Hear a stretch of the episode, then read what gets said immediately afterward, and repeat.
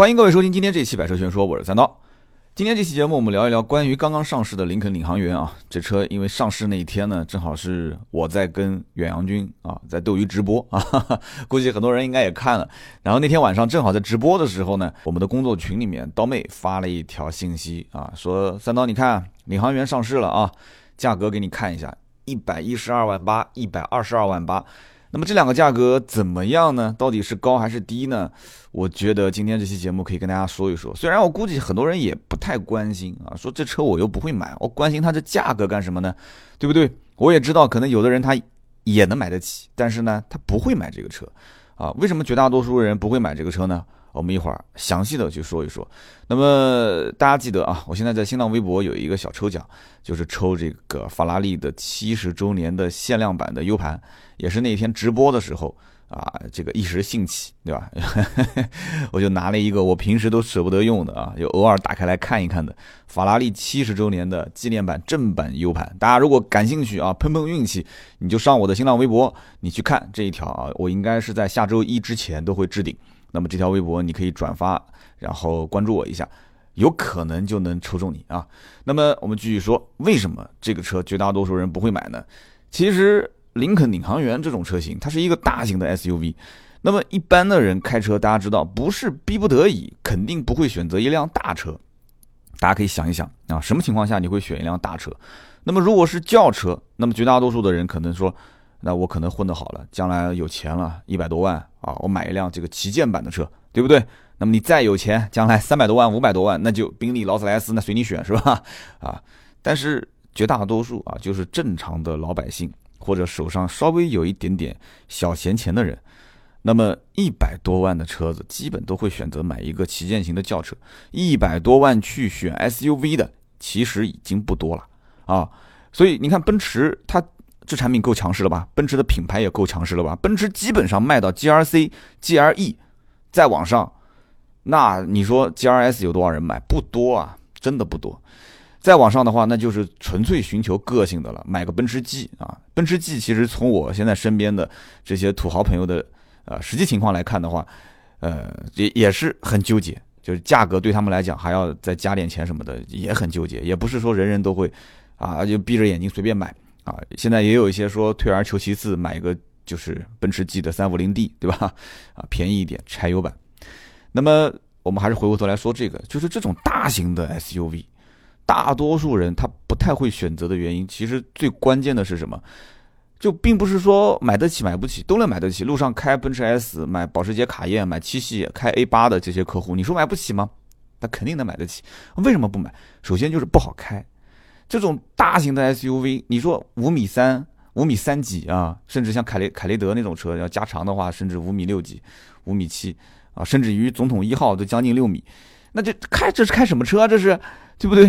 就开个玩笑，路上渣土车都五米四了，对吧？你还没渣土车的视野好啊。那么因此，这种车长超过五米三的，又是看上去特别大的、特别宽的啊，就宽度超过两米的，很多人就。与生俱来就他是个大老板，但他不一定是老司机啊，所以与生俱来就比较抗拒。我要那么大的车干什么呢？那么第二个就是停车问题，对吧？大老板玩的车也不算少了，对吧？家里面就是除了自己开啊，就是男主人开，除了司机开，如果说还有个司机的话，你要知道一百来万的这个开一百来万车的人。他也不一定个个都配专职司机啊，这件事情得要把它理理清楚。所以这样的话，那除了自己开或者是司机开，那家里面的女主人和她的一些闺蜜们，对吧？啊，也可能是男主人的闺蜜啊，那么他们共同的好友，对吧？那没人会碰这个车，是不是？谁能开得走啊？开得走都能开，但是谁能停得好？就车将来在外面就很不方便，对吧？你将来购购物啊，或者出去玩啊，很多停车场。你像现在很多的一些立体停车库，你别说像这种什么五米三两米宽，啊五米三长两米两米多宽，你就是正常的一辆 SUV，有的立体的，就是那种车子停进去人走出来，然后那种立体停车库很多都不给进啊，SUV 都停不了，你更别说这种车，所以很不方便。第三个是什么呢？就是它的实际用途啊，大家想过没有？实际用途要知道，在领航员这款就是改款的领航员没上市之前，其实市面上大量的。大型 SUV 啊，奔驰 GLS、雷克萨斯 LX 啊，包括我刚刚说的这个凯雷德，这些车除了可能有一些名气还比较大，或者说是呃就是个性色彩比较突出啊，我觉得像雷克萨斯 LX 就属于就是个性啊就比较突出的。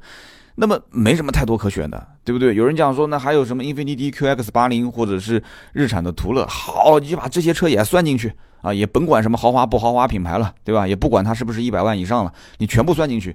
那我觉得真的可选的余地本身不多，再加上这些车的用途，其实对于很多人来讲的话，它没有特别强烈的属性，是不会去选它的。我我这个话怎么理解呢？你比方说，G R S 是最最有意思的，G R S 和 G L E 这两个车，就像以前的 M L，对吧？和当时 G R S，你说怎么选？很多人觉得长得都基本上是一样，我就为了大一号，然后多花个几十万吗？没必要吧？很多人都是这么想的，没这个必要吧？所以 G R S 当时卖的并不是特别好啊，就以前是叫 G L 啊，现在叫 G R S。那么雷克萨斯 LX，它现在玩的是饥饿营销。很多人看到雷克萨斯，想一想将来的维修保养也挺方便的，哎，价格也不错，而且甚至比老款还降了几十万，哎，也不错。跑到 4S 店一问，啊，还要加价，加二三十万，我的天，我的钱又不是大风吹来的，很多人也不愿意。那凯迪拉克凯雷德呢？凯雷德好像看起来也不错啊，五米六几，五米七，然后一百四十多万。但对不起，这个配置是很乞丐，很乞丐。反正身边基本上。玩凯雷德的，要不就是走平行进口啊，加各种选装。那买中规车的，我反正身边没遇到过啊。真的，如果是有，我不知道这个人是什么心态啊，买一个乞丐版。那么大家想一想，就消费这一级别车型的客户，基本手头上肯定不止一辆车，对吧？所以大多数的土豪说真的想换自己的家里面的车，或者是增购啊，增购一辆家里面的车，到了这个一百多万的级别，你说这些？客户什么场面没见过，对吧？玩车也可能十几年前就开始玩很多车，他买车的目的是很纯粹的啊，他要质的改变。我曾经也说过，他要质的改变。这一百多万如果没有质的改变，啊，或者说你要如果服务我伺候老爷我啊不舒服了，那就甭管我是不是要翻你的牌子了，对不对？你你说你想从我兜里面掏出一百多万啊，有钱人你说赚他的钱也容易，但是说难也难。啊，总体上来讲，就你要服务这一部分能够独立思考的人，也就是所谓的是做精英文化还是怎样啊？就是你要服务精英这一部分人群，其实我觉得是挺困难的啊。我的观点是挺困难的啊。你要如果说能身边跟着一堆小白的用户，天天跟着你啊，他就是无脑消费，对吧？那你要有这种能力的商家，那我觉得那才是最终的赢家啊。包括我们的这个刀妹喜欢看小说，他也跟我讲。他说：“那个哪是哪个作家，我记不得了。他身边都是脑残粉啊，都是一些小白用户。哎，结果呢，他的整个的盈利的能力非常的强啊。那这个就是在另外一个层面，换一种角度去谈这个问题，对吧？那么好，我们接着往下说。你说林肯领航员这个车的定价啊，一百一十二万八，一百二十二万八，这个价格是高还是低？我看了很多网上的文章，可能我要说对同行来讲不太友好。我觉得绝大多数都是纸上谈兵。”那么这句话怎么理解呢？就很多人说啊，这个比老款涨价了，啊，也有人会说啊，涨价是因为多了二十多项配置，外形和内饰变了。那么很多人就从这个车表面上的一些东西去做文章啊，但确实你不从表面上怎么做文章呢？那么我们就换个角度来讲啊，我们从真正哪些人去关心这个车？我相信今天听节目的百分之九十其实是不关心这个车的，反正也不买。但是这个车总归有一部分人关心，谁关心啊？第一个。就是卖这一类车的销售啊，就不用讲的，对吧？你可能卖个奥迪、宝马、奔驰，他也不一定关心这个车。那奔驰可能关心，奥迪我看也没什么车跟他竞争，对吧？全尺寸的大的 SUV 谁？什么车？奥迪 Q7 在网上还有吗？好像没有了吧？那宝马有吗？啊，宝马现在叉五、叉六在网上有吗？啊，那可能马上后面上个叉七啊，差不多也那么大。那叉七长得就像一个，我就不说了啊。很多人说他翻翻拍什么车？哎，英菲尼迪啊，英菲尼迪 QX 八零是吧？我在做这期节目之前还特意问了英菲尼迪的一个兄弟，那兄弟是这么说的：说这车，哎，我都不想提了，能跟我们的这个 V 八的发动机比吗？啊，能进西藏吗？嘿嘿，而且你说一个三点五的排量。对吧？省了那么多的购置税，还定个这样的价格，我都不想说了啊！就是过来挣钱的啊！行，这个观点我持保留意见啊。这是英菲尼迪的兄弟跟我说的。其实真的是这样啊！就土豪买一个这个车，呃，V 八也好，还是这个什么 V 六三点五 T 也好，我觉得啊，不管是卖车的还是买车的，大家其实心里都有数啊，心里都有数。购置税啊，包括这个所谓的什么呃车辆进入中国的关税这些，这些你说要考虑吗？要考虑啊，但是你说不考虑吗？这些东西，说实话，在某个角度来讲，土豪真正下订单的那一刻，他也没想太多，他就是问啊，这车办好多少钱，对吧？你官方报价多少钱？什么 V 八 V 六也好，是不是能进西藏也好啊？这车什么所谓的将来要交多少税啊？车船税这些东西重要不重要？就从我对于身边这些有意向选购的客户来看的话，我觉得有一点点的考虑，但是不是绝对影响他买不买的因素啊。那么我们接着说，这个车子呢，就是全新的领航员，当时在广州车展上市亮相，包括给出这个预售价啊。不低于一百一十五万。我当时在我记得今年呃二零一七年的应该是多少期节目啊？我当时也说过，和宝骏啊其他几款车放在一起说的，就是每一款车大概聊了十来分钟。那么我给出的观点就是，这车反正肯定是好卖，这不用说的啊。这车一上市，大家图个新鲜，肯定也会有人去下单。果不其然啊，后来我在今天做这期节目之前，我跟啊林肯 4S 店了解了一下。还不止一家林肯店啊，我问了好几家，因为江苏这边卖林肯的基本上也就那么几个经销商，手上少一点的一家店大概有个三五张订单啊，多的一家店能够有十几张订单，没听错啊，就这车昨天才刚刚上市，这车已经有十几张订单，那他为什么能收到十几张订单呢？很简单，就是很多客户是直接定的，也就是说我不关心这个车最终定价是多少啊，也不能叫不关心，就是说。反正预售价一百一十五，对吧？你最终定价你不可能高的离谱吧？你不可能说一百一十五，你到时候说给个一百五、一百六，那你这就有点扯犊子了啊！你林肯这么玩，那对不起，你失去的可能不是一个客户啊，你可能是失去的一个一批客户啊，失去的是口碑。所以很多人就一看预售一百一十五，那大差不差嘛，对吧？反正早晚要买，我就先下个定金，先排队。而且经销商都是给予啊客户这样的承诺，就是到时候如果真的不买啊。那么也就算了，就定金我还给你。如果真的要买，我们就按照市场行情啊，基本上也就是原价，对吧？那么无非就是加不加价的这件事情嘛。加价这件事情，你要真定得早，到时候适当的买点装潢也就能接受了。所以目前来看，我了解的行情是：第一个还是比较好卖的，经销商接的单子也还行啊，三五张订单，十来张订单。而且如果你现在当下昨天刚上市，你今天跨进林肯 4S 店的大门，你说我要订这车啊？我要现货，对不起，不可能没有现货。你说我要订车，能不能过年前给车？对不起，过年前也给不了车。最快最快最快三月底啊，三月中下旬。据我了解，这种承诺也没几家敢啊，大多数都是承诺在四月中旬啊，四月份左右。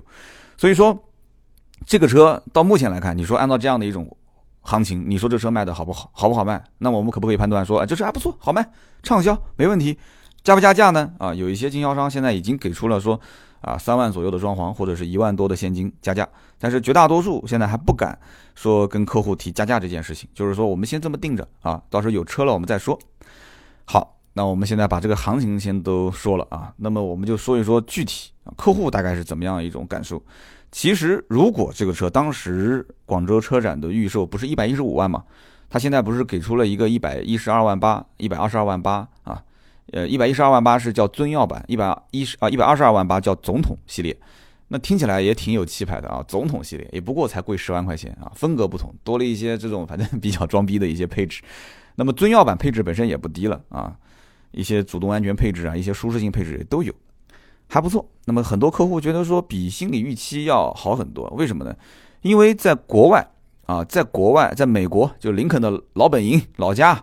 在美国，这个车本身就是老款和新款之间，呃，差了两万美金，就是说新款提价了嘛，就不是说专门给你中国人加价，对吧？区别区别对待，老美不加价，中国人加价，不是的啊，美国人一样，美国人也加了两万美金。那么当时美国人加了两万美金，先开卖了，中国还没卖，那么很多人就当时预测中国市场的这个价格应该在一百二十万左右。所以如果有了解过林肯领航员的人，应该知道早先。啊，早先有很多人已经订了这个，就是这个平行进口版本的这个林肯领航员。那什么价格呢？平行进口当时是一百三加六万块钱，也就是一百三十六啊。我身边也有人下了定金了。提没提到车，我到现在我也没了解到，因为大家都很忙啊。回头我问一问，一百三加六万。那么现在这个行情应该是降了一些，因为昨天刚公布了这个就是中规版的价格，一百一十二啊，一百二十二。那么这个价格对于平行进口车，我个人认为应该是会有所影响，就是会让它降一点价格。所以我今天刚看了一下行情，基本上平行进口是一百三加个四万左右。我个人分析，这个价格应该还会再往下跌一万左右啊，一百三甚至不加或者加个两三万啊。原来是加六万，所以我觉得这行情还是会降。那么中规的版本基本上一百一十二点八万，就是说持续个什么加三万装潢啊，一万现金，我估计啊不会特别长。那除非就是常年。厂家不压这个货，不压这个配额给经销商，那这个你要如果不压经销商的库存的话，那就不好说了。你你就像东本一样的，对吧？东本 CRV 啊，什么，呃，这个东 CRV 还好啊，CRV 其实现在我看有些也不加，但大部分还是加。那像思域啊，像什么这个冠道 URV 这些，虽然最近也出了一些事情啊，就什么机油增多，但是该加价还是加价啊。你虽然机油增多，但你看现在有不加价的吗？对吧？还是该加就加。所以在这一个级别里面，我觉得啊，我们就还是谈林肯领航员。如果，呃，厂家的压货不是特别的厉害，我觉得这车可能持续的这个至少平价销售应该还是没什么问题的。所以很多老用户当时是很担心，是很担心林肯是给一个很低的价格，可能说压着一百一十五啊，或者你现在上市一百一十二，你会不会说给我很多选配啊？你上来的价格很低，但是你是一个乞丐版，什么配置都没有，你让我选很多配置，然后。给一个很高的价格让我去买，那对不起，大家又不是傻瓜，对不对？大家不是傻瓜，你真的价格高的离谱了，对不起，旁边没有别的车吗？凯雷德也可以选，L X 也可以选，对吧？奔驰的 G R S 我也可以选，很多车虽然选的余地不多，但是实在不行我不买可以吧？对不对？可能那些车我也看不上，你可能说，哎，我林肯的领航员跟别人的气质不一样，这就是我妈后面要说的，这种车卖的是什么？它卖的就是气场，它卖的就是气场。能不能两边气场，客户跟车之间相对，能对得上，对得上就买，对不上拉倒，啊，不要谈什么这个车耗不耗油，动力怎么样？你觉得买这车的人真的是为了说它的动力啊，在乎它的那个油耗吗？啊，根本不在乎，他要的我觉得是什么？就是品牌和这个车型真正带来的那种什么所谓的豪华感啊，所谓的气场。两米的宽，五米三啊，这种车长，你说什么车能给他带来这种感觉，对不对？你旁边停一路虎，我停你旁边，我觉得我都压你，压你半个头，甚至我压你一个头，啊，是这种感觉吧？就很多为什么有一些那个做一些不太正经生意的喜欢开悍马啊？有没有看过？就那些对吧？大哥他为什么喜欢开悍马？他悍马就在路上，我感觉我开开着车我都压你一个头啊。你你可能也就是除了公交车跟渣土车，你 对吧？你你能你能压我半头啊？所以这一类车型的车主，他们的那种心态，我觉得跟我们这些普通老百姓买一个小轿车的心态真的是不一样。那既然有那么多钱了，对吧？那有人讲有钱怎么办？有钱就作啊，对不对？那不作怎么行呢？那很多一些有钱人的生活，他他特别闲，他关键人就是这样，你又有钱，你还有很多的时间，嘿嘿，那就很麻烦了啊，那就。他所追求的东西，那就不是真的是普通老百姓所想要追求的东西，啊，他要看到这个车就很刺激，啊，看着这个车就很刺激，啊，然后这个车给他带来了这种快感，啊，那这种快感有的时候你来的也快，去的也快，那所以我相信林肯的这种所谓的领航员将来一定二手车，哈，用不了多久也能看得见啊，所以你要真的想省那么一些钱，你不要着急啊，你看很快二手车市场林肯的新款领航员就会有啊，四月份不是。开始三四月份有人提第一批货了吗？你马上看市场啊，很快，我估计到六月份应该就有第一批的这些 二手车在市面上了，可能五月份就有了，你信不信啊？我这话今天撂在这儿，而且这一类的用户特别有意思的是什么？喜新厌旧啊，特别喜新厌旧。所以你看，领航员中规版的价格还没上，也就是广州车展刚刚亮个相啊，新款领航员将来长这个样，好了，对不起。二零一七款就老款的，就卖不动了。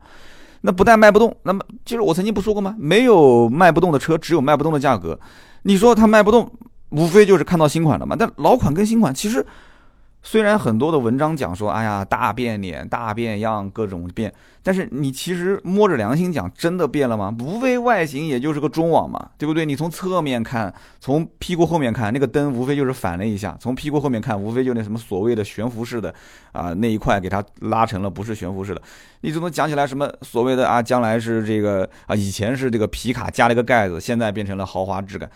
啊，你加一个什么满天星的中网，你就豪华质感了，你这就是自欺欺人嘛，说白了，对不对？内饰你说改的比以前豪华一些，这个我觉得正常。但你这个大换代你不改也说不过去嘛。但是你因为这个，你说加了那么多的钱啊，以前也就是八九十万，现在变成一百一、一百二。加了三十四十万，你就那些配置、外形、内饰稍微改一改，你有必要加三四十万吗？同样也是三点五 T，对吧？以前也是，现在也是啊。你说现在的马力不一样了，变速箱六 AT 变成十 AT，OK，我都信。但你说加个三十万过分了啊？我觉得是有点过分了啊。所以林肯呢是属于什么？就是说它是福特在全球唯一的一个豪华品牌。按我来看，它这个调性它也降不下来。其实。打骨子里面，我觉得林肯将来是要官降的。我觉得这款车是可以官降的啊，它的成本也好，它的这种在中国市场将来的营造的这个调性，你你说林肯比途乐、比这个雷克萨斯 LX，或者说比这个凯凯雷呃凯迪拉凯迪拉克凯雷德，你说这几个车同样啊八九十万，呃一百一百三四啊一百四十多，你觉得啊？在这样的一个区间里面，它应该放在什么样的位置啊？包括我们把英菲尼迪的这个 QX 八零也拉进来啊，一百二十多，你你说它是在什么样的位置？那我们要这样讲的话，那你觉得，那人家动不动是五点六排量，动不动是四点零排量，那税肯定是比你高嘛？品牌人家也不算差，是不是？那么你定这样的一个价格，你定趋于就是一百三、一百二跟八九十之间，你定那个一百一到一百二。那么这个价格好不好？那很多人第一反应是，哎，这价格还不错，对不对？你只要不要将来混得像 QX 八零那么惨就可以了。那 QX 八零混的是很惨，因为去年是最多的时候优惠十一二万啊，现在我估计可能做不到十一二万了，因为。林肯领航员，我跟你讲，这种每一次都是这样子，就是一款车，它一上市，它就能带动很多人把注意力放到这个区间，把注意力放到这个区间，其实不但是给自己做广告，你也是给其他人做广告。所以据我了解，QX 八零现在的优惠幅度反而没有以前那么好，现在做不到十万了，很多地方可能最多也就做到个七万、八万，最多也就九万块钱优惠，而且订车时间也很短，一个月左右，甚至有的地方有现货啊。那么。反过来，G R S 现在能优惠个大概两三万块钱，但其实也就算不上什么优惠了啊。对于这种一百三四十万的车，那么这个凯雷德，凯雷德是平价，也没什么优惠。那么雷克萨斯是加二十到二十五万，就是 L X 五七零，途乐五点六是加大概五六万块钱，四点零大概加价三万块钱左右，这就是现在的行情。所以这就是来挣钱的车啊！你只要在这一个圈子里面稍微有一点点名气，你就能挣到钱。我也相信这个经销商应该不会放给林肯 4S 店，中规啊，就中国的经林肯的经销商，我相信不会，厂商不会放太多的库存给他啊，就让经销商稍微能吃点甜头嘛，对吧？左边拿着大棒，右边给个胡萝卜，你不能天天拿大棒去敲经销商嘛。所以这里面我跟大家讲几个，我相信任何媒体、任何你啊听过或者是看过的视频版本的同行，你肯定是听不到的东西啊。我知道你们也想听这个东西，其实。林肯的厂家和林肯的经销商之间的关系，我个人了解下来啊，你们肯定是听不到的嘛，因为我私底下的跟他们聊天，就是关系并不是特别好啊。什么叫关系并不是特别好呢？就说白了，现在很多林肯的经销商是在抱怨。那么为什么会抱怨呢？就是林肯的厂方、厂方的相关的一些负责销售的人，他们觉得自己的车性价比很高啊，对吧？你看我一个一个一个进口车，我定价定那么便宜，而且。又这么有档次，对吧？又这么价格接地气，配置又很高，性价比这么好的车，这个你要卖不出去，是你们经销商有问题啊，不是我的车有问题。所以给林肯的经销商下的任务都很重。不过我听来听去这一段描述，我觉得除了林肯的大陆，还有什么车符合厂商的这样的一种心态呢？对不对？但是对不起，就是这样啊，就是这样，我就给你压很多的任务。所以现在林肯 4S 店的库存压力还是比较大的。但是呢，又得守着一个相对比较高的价格啊，又不敢随便乱动，因为你只要降下来，你再想升上去就不行了。哪怕我卖的少一点，我库存压力很大，只要我能忍得住，我现在还是空，这样的一个啊不是特别大的优惠幅度。其实我觉得林肯大陆也好，林肯其他的车系是随时有可能价格大降的，真的是这样。就经销商一旦绷不住，价格呼啦啦就会往下降。我不觉得它能坚挺的那么那么的凶。但目前来讲，很多的因为区域都是一两家经销商，等于就是兄弟之间就讲好了嘛，就价格就给锁死了。前不久我一个朋友去买这个林肯大陆，啊，买了一个四十四点三八万那款，我当时怎么拦都拦不住啊！我跟他说：“你不要，你不要急，你也不要，就是眼睛拔进去你就拉不出来了。”林肯就是这样，就你有有的时候你看了以后你就出不来了。他还天天扒着我那个林肯广告看，因为我之前不是拍过一个林肯的视频广告，啊，看他说你不是说林肯这车挺好的吗？我说是不错，挺好。可是兄弟你要想清楚，就是有很多更好的车，对吧？BBA 的车不考虑吗？他说我不考虑。他说我我他他爸爸是开的是奔驰啊。然后呢，老丈人开的是奥迪 Q7 啊，完了之后，老婆买的是奥迪，我们也是因为买奥迪认识的，但家里面两辆奔驰都是找我买的，所以他说我，你看天天看你那个林肯的视频，你说我就想买啊，我说哪怕你就是买，你也忍一忍，他不是跟你说四十八万三千八没货吗？你四十四万三千八的配置跟那个差那么多，差四万块钱，你们家本身也是不差钱的，你那些配置。想不想要？想要啊，哥们儿！可是我着急啊，我现在就想把车开回来啊！很多人就是这样，就是心里面，哎呀，就是一旦是想要买一辆车，就恨不得今天下午就停在家里面，对吧？就像可能有一些单身男青年看到一个特别满意的小妹小妹妹啊，结果晚上一起吃个饭，对吧？看个电影，那心里面就猴急猴急的，是吧？就很多事情就想做。所以我觉得啊，我劝不住他，没办法，他就提了。可是你提就提了，第一个价格。我当时觉得真的南京的价格不好，真不好。第二一个就是提完车之后，哦不，应该这么讲，就提车当天付完钱的时候，这哥们儿跟我讲了一句话，说这 4S 店有四十八万多的车。然后我当时我觉得也很奇怪，了解了一下，发现这车确实是有，但是是刚刚到的。所以这销售是隐瞒了什么，还是说管理上有问题？这个我觉得。因为这件事情我也没有具体是参与操作啊，就是远程啊，因为公司也有人去负责，就是你管理上有问题，还是经销商本身是销售就想卖四十四万多，不想卖四十八万多，这怎么回事呢？啊，销售讲说，那我们四十八万多卖的还没有四十四万多卖的好啊，我们讲的可能有点跑远了，我们今天聊的是关于这个领航员，我刚刚说的都是林肯大陆啊，就我觉得林肯经销商跟厂商之间的关系肯定存在着一些一些小问题啊，那么平时他们。私底下也会跟我诉苦啊，就经销商的一些销售也会讲说，他们他们觉得林肯车特别好卖，可是我们压力特别大。所以呢，对于这些经销商来讲，就像林肯大陆也好，包括我们今天聊的啊这个林肯领航员也好，领航员这种大型 SUV，我相信厂家再怎么自信，一定不会给经销商太多的任务。那有人讲说，你说来说去这些什么库存库存，到底对于经销商的价格有多大的影响啊？我们就举个例子好不好？我们举个例子。就对于大环境来讲，大家想一想，一个大环境竞品车型，那么竞品车型之间它的库存压力大不大？其实都影响着对方是不是跟着要进行加价也好、平价也好，或者是降价销售。这句话大家其实都能听懂。我们举个例子，比方说奔驰、宝马、奥迪，我们就不说这个级别，就说大家最常见的，比方说奔驰的 E 啊，然后这个宝马的五系、奥迪的 A 六啊，这个是最常见的。那么如果说奔驰的厂家给予奔驰一家经销商，一个月啊，大家听好啊，给他五十台车，那么这家奔驰 4S 店它能卖多少台车呢？它一个月可以卖六十台车，那么就不用说了嘛，那就供不应求是吧？供不应求。那么宝马呢？宝马的 4S 店一个月能卖五十辆车，厂家给了他八十辆车，那对不起，那就说明什么了？滞销了嘛，有一部分滞销了嘛。那么奥迪的厂家给了奥迪店一百辆车，那么奥迪一个月能卖多少台车呢？跟宝马一样，只能卖五十台车，那对不起，那对不起，那。这个奥迪的车子价格一定是很快就开始要大甩卖了嘛，对不对？为什么呢？因为下个月我还要从厂家去进一百辆车的任务，一个月一百台车，下个月还是一百台车，这个月只卖了五十台车，下个月你再进一百台，你再卖不出去，这怎么办？对不起，那就只能去，因为你是真金白银从厂家进货的嘛，我哪有那么多的钱？资金链是不能断的，所以开始抛。那么如果奥迪 A 六抛货了，是不是宝马五系跟奔驰 E 都要跟进呢？啊，所以我们理论上讲。是要跟进的，因为你不跟进的话，同级别的车别人就去选奥迪 A 六了嘛。但这只是理论上，这里面少掉了很多实际息息相关的因素。因为我们本身是做一线销售出身的，我太了解了啊。比方说这几款车，它的款型是不是同一代车型，对不对？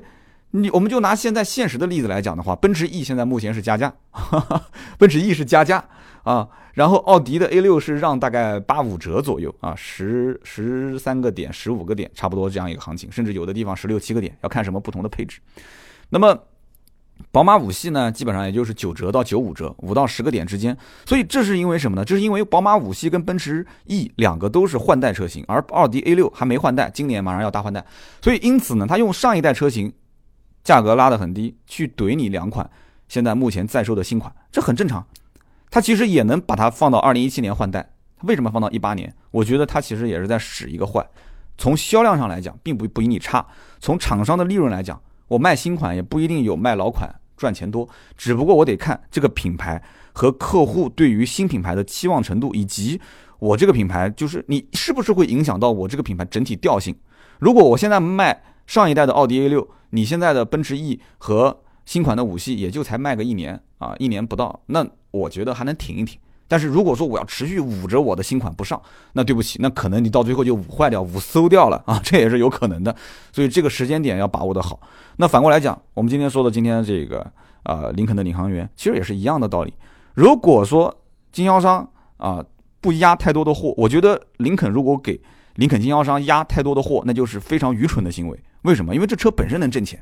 本身就能挣钱，大环境，L X 也是加价，凯雷德基本上不不怎么，呃，不，反正肯定不让价，也不怎么加。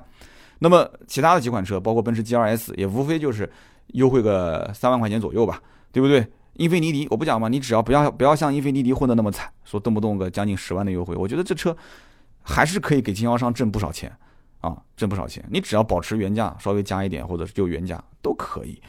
所以刚刚我讲的这种什么库存对于经销商的压力，然后导致它终端是不是会降价？我觉得这里面虽然有很多附加的因素，但是最直接的还是库存现金流的一个压力。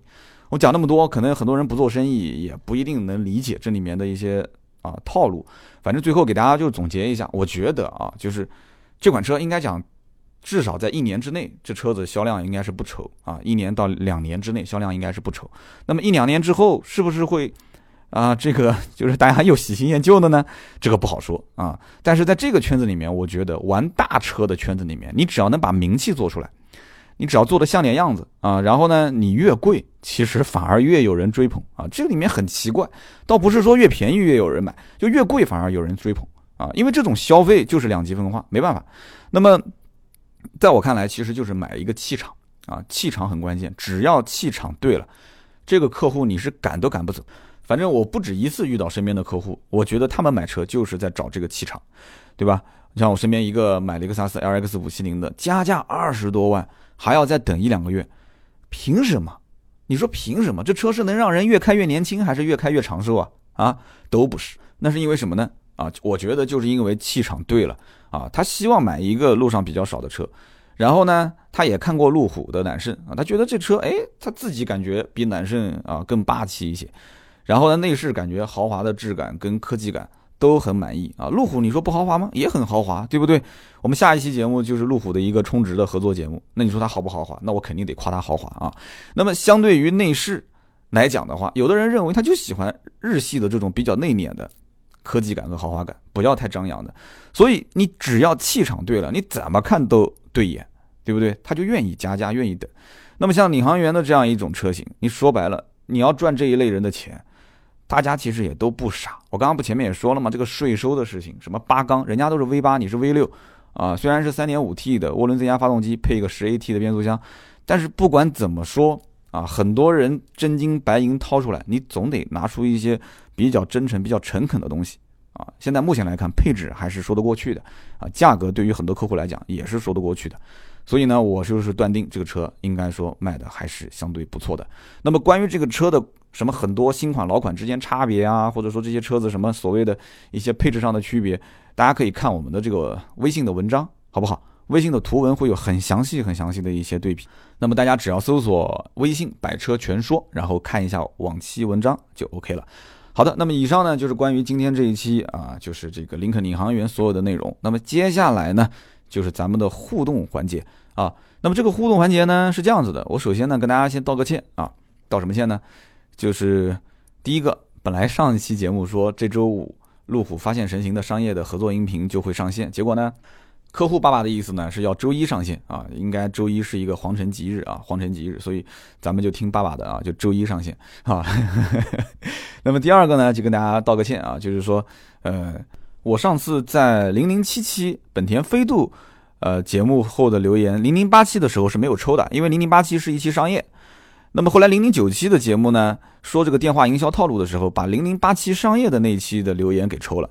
那么因此就等于漏了一期零零七，就是本田飞度，就是傲娇的本田飞度那一期的留言的抽奖，呃，对不住了。那么今天呢，我就一会儿在最后的时候把零零七七那一期的本田飞度的留言三位幸运听友给抽了。所以大家听好了，今天这期节目我们会抽六个幸运的听友啊，会送出芥末绿提供的这个价值一百六十块钱的燃油宝。啊，自己如果有车自己用啊，如果没有的话，你给身边的好朋友用，应该讲他会很感谢你的。那么一个一个来啊，先说说上一期，上一期呢是我们聊的关于电话营销的这个套路和反套路。那么很多的一些好朋友都留言了，我也看了很多都是一些销售的兄弟们、兄弟姐妹啊。其实这个节目我不知道大家爱不爱听啊，因为我估计有一些可能不做销售的一些听友可能会比较的觉得啊听得比较枯燥。嗯，我们先说一说第一位我抽到的留言，他叫王铁蛋啊，是我们的点赞最多的。铁蛋说什么的呢？他说南京最近发生了什么？心里没数吗？啊，你怎么不跟我们讲一讲地表最强的 1.5T 超跑的故事啊？你连思域都不提，就是思域嘛，对吧？不然你会失去故事大王的头衔。我知道你在跟我调侃啊，但是这个语气是比较的命令啊，没关系的啊，就说一说呗，因为我不想拿正片来说本田思域这件事。那既然你提了，而且又是点赞最多。那我就说一说，那没关系的，因为上一期电话营销的这个套路和反套路，后面第二位就是说了自己的看法。我们先说你这个本田思域，我怎么看？首先，我没有在南京的路上见过这么牛逼的本田思域的车主啊。当然了，我也不允许南京的路上有这么牛逼的本田思域的车主，是吧？啊，你懂的。那么现如今这个网上本身段子就很多，对吧？你每天你不看看吗？我每天没事儿看看这个抖音的。大家都知道的嘛，对吧？北快手、南抖音啊，全国人民看内涵段子，所以这个我觉得啊，它本身它就是个段子，不用太当真，好玩，哈哈一笑就可以了，对不对？这种无厘头的段子又不是今天一天了，之前秒天秒地秒空气的神车多了去了，是不是？所以说，呃，大家就哈哈一笑，不要太较真。那么我想说的是什么呢？这件事情很巧，为什么呢？因为他的这个被截图的一个小的这个聊天群啊。它是出自于南京的本田思域群，所以说大家都想问我，因为你在南京嘛，对不对？好，那我就说说南京的小青年，他的语言，他的玩车的文化，他对于改装车的一些想法，我不我不能代表南京的小杆子啊，但是小杆子就是小年轻啊，南京话叫小杆子，我不能代表。但是如果那天你要是看我在跟远洋军直播的时候，我已经模仿过了。就南京的小青年讲话就是这种样子。我今天节目就不模仿了，因为这节目毕竟受众比较多，这个我要说一些不太文明的语言就不太好啊。有一些可能还是放着，呃，扩音器给家里面人听。南京的小青年就是这样，就是这么讲话的。而且而且人家这个微信群也好，QQ 群也好，就是一个封闭的。这些人本身是车友会，大家也很熟悉，在这么一个封闭的环境里面。谁不关起门来吹点牛逼嘛？你说是不是？我自己有的时候关起门来，我跟我妈，我跟我老婆，我也会吹吹牛逼什么的。但是打开门啊，我在公司，我在跟很多一些呃我的工作上啊，或者是生意上交往的一些朋友面前，那我肯定不会这么说。所以这些小青年在一个封闭的群里面聊天，被截图截出来了。你说这个，你 你把当段子去逗个乐子，我觉得没没什么好说的。但你真的去。去追究说本田思域是不是能干得掉那么多台车，这个有点过分了，对吧？有点过分了，对吧？他真能干得掉那些车，但也就是同级别的车，你要看花多少钱嘛，是不是？所以我我相信啊，大家也很清楚啊，每个人至少每个男同胞喜欢车的男同胞都知道，一台十几万的本田思域，那么之所以终端能加价加价一万块钱啊，那么首先一个肯定是产品力是比较强，那么其次就是。我一直在讲嘛，我说这个东本啊，真的是早晚是被加价玩死，真的是这样。就你产能不足，你就不要玩这些东西，你不要频繁的上新款，行不行？你晚两年再上，可不可以？啊，一点五 T 的发动机，结果那么多台车都在用，本田思域也是产能不足啊。现在我不知道出现什么情况了，反正终端啊，一个是投诉啊，就各种机油增多；二一个现在段子满天飞啊，也有人讲说是不是策划出一个营销事件，用本田思域的事件去压倒。啊，这个什么 CRV 啊这种车型的机油增多事件，我觉得不会的啊，我觉得不会的，因为我觉得最终这件事情是弊大于利，我不认为是利大于弊。如果说真的是本田的公关这么想的，说用思域的这件事情炒作一下去掩盖 CRV 的这种机油增多，那我我只能说收下我的膝盖啊，真的我服啊，我服。这个事情呢，怎么讲？我始终认为是弊大于利的啊，这不是一个良性的营销和宣传。那么对于本田的死忠粉丝来讲，呃，我觉得是一种伤害哈。就我我不相信哪个本田的死忠粉丝真的说站在这种调侃的立场上，然后他一本正经的跟你说，嗯，我们家本田思域就是牛逼，就是可以占各种超跑。我相信不会的。你即使是本田的死忠粉，你也肯定是。啊，调侃一下或者自黑一下，对吧？全民娱乐的时代嘛，对不对？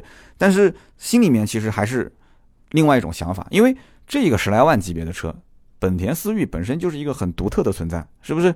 你身边都是什么车？日系的无非也就是什么轩逸啊、卡罗拉啊、雷凌啊，对不对？就这些车，马自达的昂克赛拉啊，还有什么车啊？如果是德国车也好，美国车也好，那无非就是什么英朗、威朗啊、速腾、宝来、朗逸，就这些车，就老掉牙的一些车，所以。一辆本田思域往那边一放，就满足了很多一些年轻人对于所谓的什么运动操控啊，他可能也不知道真正什么叫运动叫操控，但是他感觉得出来，它是一种朦朦中的那种启蒙的那种感觉，他觉得我要的那种什么所谓的运动和操控就是它了，我能买得起的也就是它了，不就 OK 了吗？对吧？小年轻在群里面稍微张扬一点，因为他实现了自己的所谓对于运动、对于操控的一些小的梦想，啊。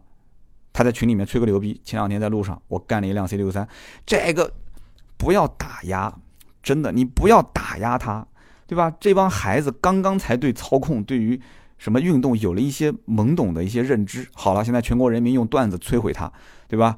就害得现在本田思域的车主都不敢出门了啊！那天下雪天，我在路上晚上我看到一辆本田思域，啊，我看到他好像不知道是有意还是无意的，他把那个尾标啊，那个雪啊，他就没把它挡掉，啊，虽然说从这个。两个回旋镖一样的这个灯光，我老远就能认得出那是一辆思域，但是，啊，我只能是远远的朝他打了一下灯光啊，表示尊敬啊，就是哎呀兄弟不容易啊，这么晚了你还出来，就那天晚上直播结束啊，夜里面十二点多，然后在路上看到一辆思域开的特别的慢啊，就感觉就是用南京话讲就是鬼机鬼机的啊，鬼机鬼机的，就是很慢的在那边开，我不知道是因为路上地滑还是他也在观察周围是不是有想怼他的人啊，反正我觉得是挺，哎。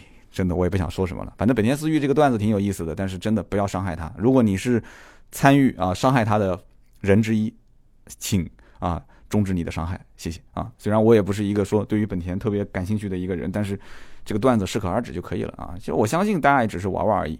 好了，我们第一位听友，好吧，那你也就如偿所愿了啊。你点赞最多，你也知道了我是对于思域这件事情什么看法啊，送你一个小礼品。那么接下来这一位呢，就是正儿八经啊，关于上一期节目的内容做了一个回复。他的 ID 叫做一轮游一二三的一啊，游轮的游啊，一轮游。他说：“三刀啊，这期节目呢，我听完了，我全部听完了。那也就是说，你以前的节目都没听完是吧？啊，这期节目我全听完了。”他说：“我是淮安的沃尔沃 4S 店的销售啊，淮安当地我还认识不少这个这个这个卖车的兄弟。呃，他说听完之后呢，很有帮助。”反思了一下，平时自己打电话邀约客户的时候有很多不足啊。听了这期节目，觉得传统的电话营销啊，电话的邀约，我们的销售的这种话术啊，话术已经是麻木了。他说你的这个电话的邀约套路，我觉得非常好啊。我不但采纳，而且给了我们的销售经理听。后来我销售经理也觉得很不错。然后呢，他就说，呃，我们都认可啊，价格肯定不是客户成交的唯一因素。希望今后呢，这个三刀多说说一些汽车销售中啊，或者是展厅接待啊、需求分析、谈判技巧一些话术的这种提升方式。那么，对于这位兄弟，我想这么说啊，就汽车销售本身是一个很有挑战的工作。当然了，不只是汽车销售，任何销售都是。那么，特别你是在淮安这样的一个不算太大的城市，我建议啊。就上一期节目不是说关于电话的这种就是沟通技巧嘛？我觉得你在当地电话邀约并不是重点，我觉得更多的是什么？你要维护好老客户，因为小城市啊，就淮安真的不算大啊，就小城市，人找人人托人找关系来买车，这个是一个非常突出的现象。那我相信老客户转介绍的成功率一定是极其高的，这比电话陌拜这个花的精力，我觉得真的，你老客户维护好你。绝对是一个能让你持续在汽车行业混下去，能收入不错的一个非常非常好的方法。所以电话要不要有好的销售技巧？要，因为电话可以让你去做增量，但是你的存量啊，你的老客户给你带新的增量，比你打电话做的增量一定是会大得多。所以一定要听我一句话，老客户千万要维护好，在小城市里面特别是。那么另外一个呢，就是你说到关于这个什么销售的培训这些，呃，说说我的心里话啊。本身呢，我这个团队比较小啊，我这个人呢也有自知之明，我也精力有限，再加上我这个嗓子本身有咽炎啊，所以呢，这个培训我就放在节目里面，一边带着说我的观点啊，一边就带着做了。你呢，就希望能够保证每一期都听完啊，谢谢啊。你要能听完，你要如果听完我的音频觉得还不够。啊，你觉得不够，那怎么办？还有我的图文啊，虽然是刀妹写的，但刀妹每一篇里面都会有我撒的盐、撒的味精啊、撒的辣椒、撒的这个，就各种不同的调料。她的每篇文章里面是有我的观点的啊，所以你可以看我的微信订阅号“百车全说”的图文，对不对？你要觉得还不够，还有视频。虽然说我的视频的量不算特别大，但是至少一个月。国民车顾问最起码四期，国民车顾问我觉得你是最应该去看的，因为国民车顾问就是从市场角度去分析各种车，我甚至也会讲一讲销售相关的一些技巧，对不对？国民车顾问在新浪汽车是首页推荐位置啊，你要是不看新浪汽车，那你就可以去上我的微博或者我们的微信都能看到啊。那么包括各大平台视频平台，有人讲你 B 站上没上？上了，A 站上没上？上了，优酷上没上？上了。你别说优酷了，什么搜狐啊，甚至现在的乐视这些视频平台我都上了。对不对？所以在任何地方你都能看得见视频，包括我的去试驾，每个月虽然是两期啊，那这都是常态更新。所以呢，这个什么所谓的这个培训啊，暂时就不考虑了啊，大家就多听听我们这些每天的创作的这些作品就可以了啊，看一看。那么说实话，同行里面我们的原创的产量真的是非常非常高了，就按照人均来算，我觉得应该是能排在还是算很靠前啊。我的这些想法。通过这些形式来传播，那么在各个平台也有一定的点击量，我觉得我也是挺开心的啊，也是感谢大家的关注，好吧。第二位，那么第三位呢，叫做新评论啊，这位兄弟是这么说的，他说销售这个岗位呢，不是所有人都能干的，凡是呢做得好的都有相似的一些特质，比方说思维敏捷啊，组织能力很强啊，性格坚韧啊，做事爱动脑筋啊，啊，说三刀讲的很重要的一点就是要做需求分析，这个很重要，但是不是什么人都能做好需求分析。客户他是不同的，他的需求的点也不一样。你销售能不能 get 到那个点，那就看每个销售的能力了啊。要学的东西特别多，什么心理学啊、社会学啊。那么现在还要做一些数字化的营销。那么好的销售呢，就需要积累很多的知识，对吧？包括常识，这些都来自于生活，或者是啊以前可能学校里面学的一些东西。那么这位听友，我觉得总结的很到位啊，叫做新评论啊，他的 ID 叫新评论。我觉得你可能是做销售的同行啊，你可能有感同身受，或者是你从事销售的管理职业也有可能吧。就我，我觉得啊，就是思维敏捷，其实没有哪个人会认为自己比别人笨。但是这个我觉得敏捷这件事情应该换一下，就是你刚刚说的那个爱动脑子这件事情，我觉得很关键。就是每个人都不笨，但是你是不是愿意主观去？主观的去思考这件事情，比方说遇到一个问题，你是不是能够想他解决的办法？肯定不止一个，一定有比现在这个办法更好的一个解决的方案，对不对？那很多人就不会愿意去换不同的角度，然后去动用身边不同的资源去解决这个问题。绝大多数人是想什么呢？就是啊，我我要最简单、最粗暴、最直接的方法。就比方说，我上期节目说到关于这个什么客户要约或者是谈价格。谈价格搞不定怎么办？搞不定找领导啊，对吧？领导有权限啊，领导他不批，那我就不做了。那领导要是批了，那我就签。哎，那要是这样的话，那要销售干什么？对不对？爱动脑筋就是发动这个每个人脑袋瓜子里面的脑油啊。发动我们讲的就是官官官方一些，就是主观能动性很重要。那么其次就是这个坚呃性格坚韧，性格坚韧，我觉得这是一个跟性格相关，我觉得跟心态也相关的一个问题。有的呢是一部分是天生，有的一部分呢，我觉得是跟他的生活环境啊有很大关系。因为我知道很多一些身边的销售同行，他心理上会有就是那种不太好的变化。这个变化来自于什么呢？就可能是业绩没完成啊，也可能是做一些豪华品牌，他发现你比方说小小姑娘啊，她看到客户长得也没自己好看，对吧？也没自己聪明啊，结果身边的男的一个比一个有钱啊，过来背的都是好包，然后消费的都是很贵的车，再看自己的销售业绩，然后完不成又要被领导骂，每天起早贪黑还要加班，结果呢拿到的这个奖金还被扣了一部分钱，这个钱还不够别人买一个包包啊，心理上会有变化。所谓的什么坚韧不坚韧，我觉得真的就跟自己的很多的一些见识。跟自己的一些学识，跟自己的一些身边处的人，跟自己的环境啊，有很大很大的关系。不能要求每个人都跟谁谁谁都是一样的，啊，能处变不惊啊，能够懂得取舍。你不能要求那些女孩子说能经得住诱惑，对吧？耐得住寂寞，那肯定是凤毛麟角嘛。真有这样的女孩，那肯定能成大事。但真能成大事，她可能爱情又不是很顺利，所以这个东西就很矛盾，你知道吗？所以说我总觉得啊，就身边你只要稍微。啊，你稍微会反思一下自己，稍微会做一些独立思考的人，一定不会在同一个错误面前犯两次。你只要是这样的一个人，我觉得就可以了，好吧？那么这碗鸡汤我已经给你热好了，喝不喝那就看大家了。我先干为敬。啊，好，那我们上一期节目的这个三个听友的互动，我已经互动完了。接下来呢，我们就补充一下零零七期，也就是本田飞度那一期啊，傲娇的本田飞度那一期的留言互动，我们就稍微简短一点了啊，因为毕竟也五十多分钟。嗓子吃不消，真的吃不消啊！那么第一位呢，就是被点赞最多的，叫做鲁大壳啊。这个兄弟他说，我买了一辆八五八的飞度，我的第一辆超跑，很开心，求赞。结果大家也真的很实在啊，就给他赞了啊，他就成了被赞最多的了。好吧，那被赞最多，那就选你，对不对？那么第二位呢，叫做暗流五 Z 啊，我好好说啊，因为这个流我说不清楚，就是那个暗流涌动。流动的流，流动的流，暗流五 Z 啊，他说我是新飞度的第一批车主啊，他说的就是新飞度的第一批，就是之前一四年的，一四年年底提车，然后呢，保值率是我目前最满意。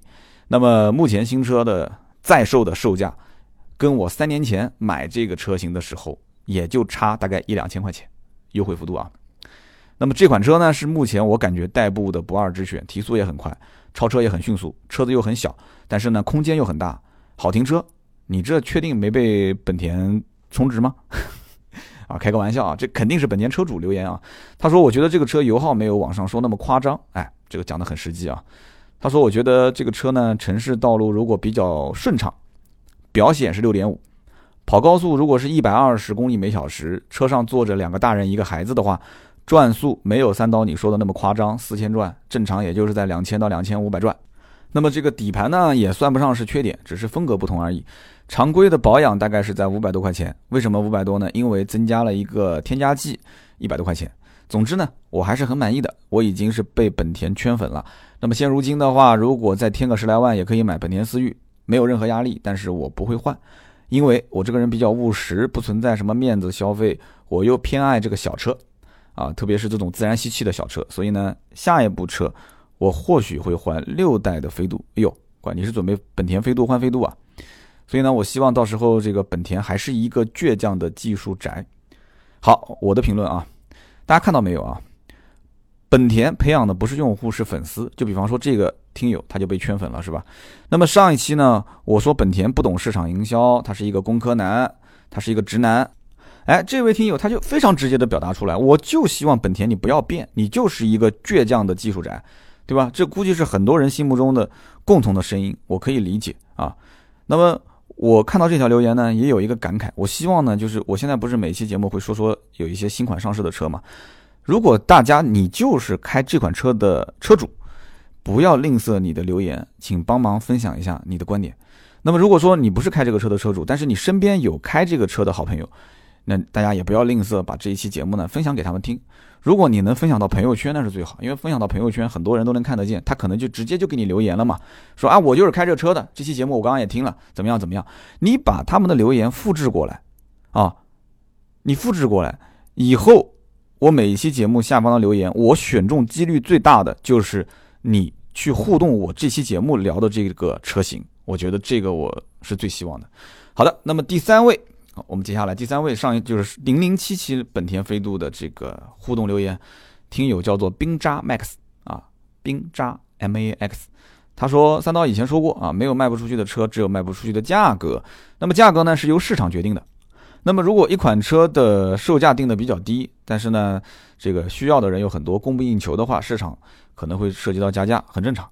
那你这个其实就是在帮本田开脱嘛，对吧？好，他接下来是这么说的，他说本田呢是属于作为中国市场比较早的车厂，这说的是对的，因为中国第一家正规的 4S 店啊，就是以 4S 店的名义来开店的，就是广汽本田啊，就是广汽本田。那么他说本田的产品其实还是比较符合中国市场的，从 CRV 到思域，从雅阁再到冠道 URV，市场上的认可度还是非常高的啊，这些车的价格也是很坚挺。本田的雅阁 B 级车市场特别特别激烈，到目前为止也就是才优惠一点啊。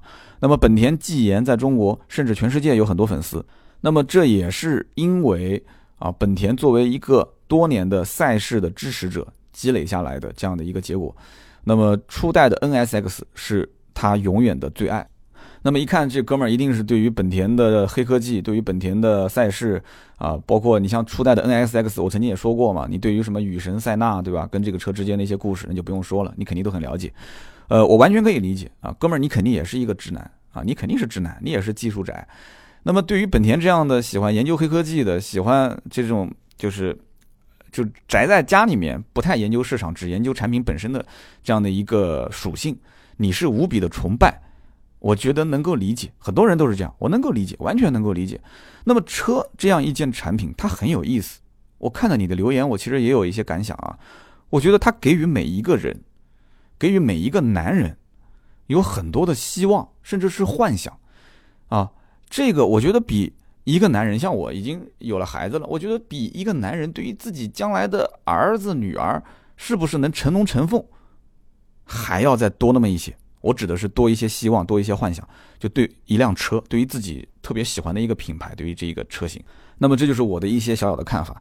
那么以上呢，就是今天节目的所有的内容啊。刚刚我提到的这六位听友都可以通过喜马拉雅的 APP 私信我啊，告诉我你的地址、姓名和联系电话，我会寄一份价值一百六十元的芥末力的一个呃燃油添加剂送给你，好不好？感谢大家的收听和陪伴。那么下一期节目呢，更新不是在周三啊，兄弟们，是在周一。啊，应该是不会变了啊！是在周一，路虎发现神行的一期商业合作的音频，希望大家不管说的好不好，多多的留言，多多的支持。那么同样，我也会在那期节目抽取三名好朋友，送出我为大家准备的一个小礼品。好的，那么今天这一期就到这里啊，我们下周一见，拜拜。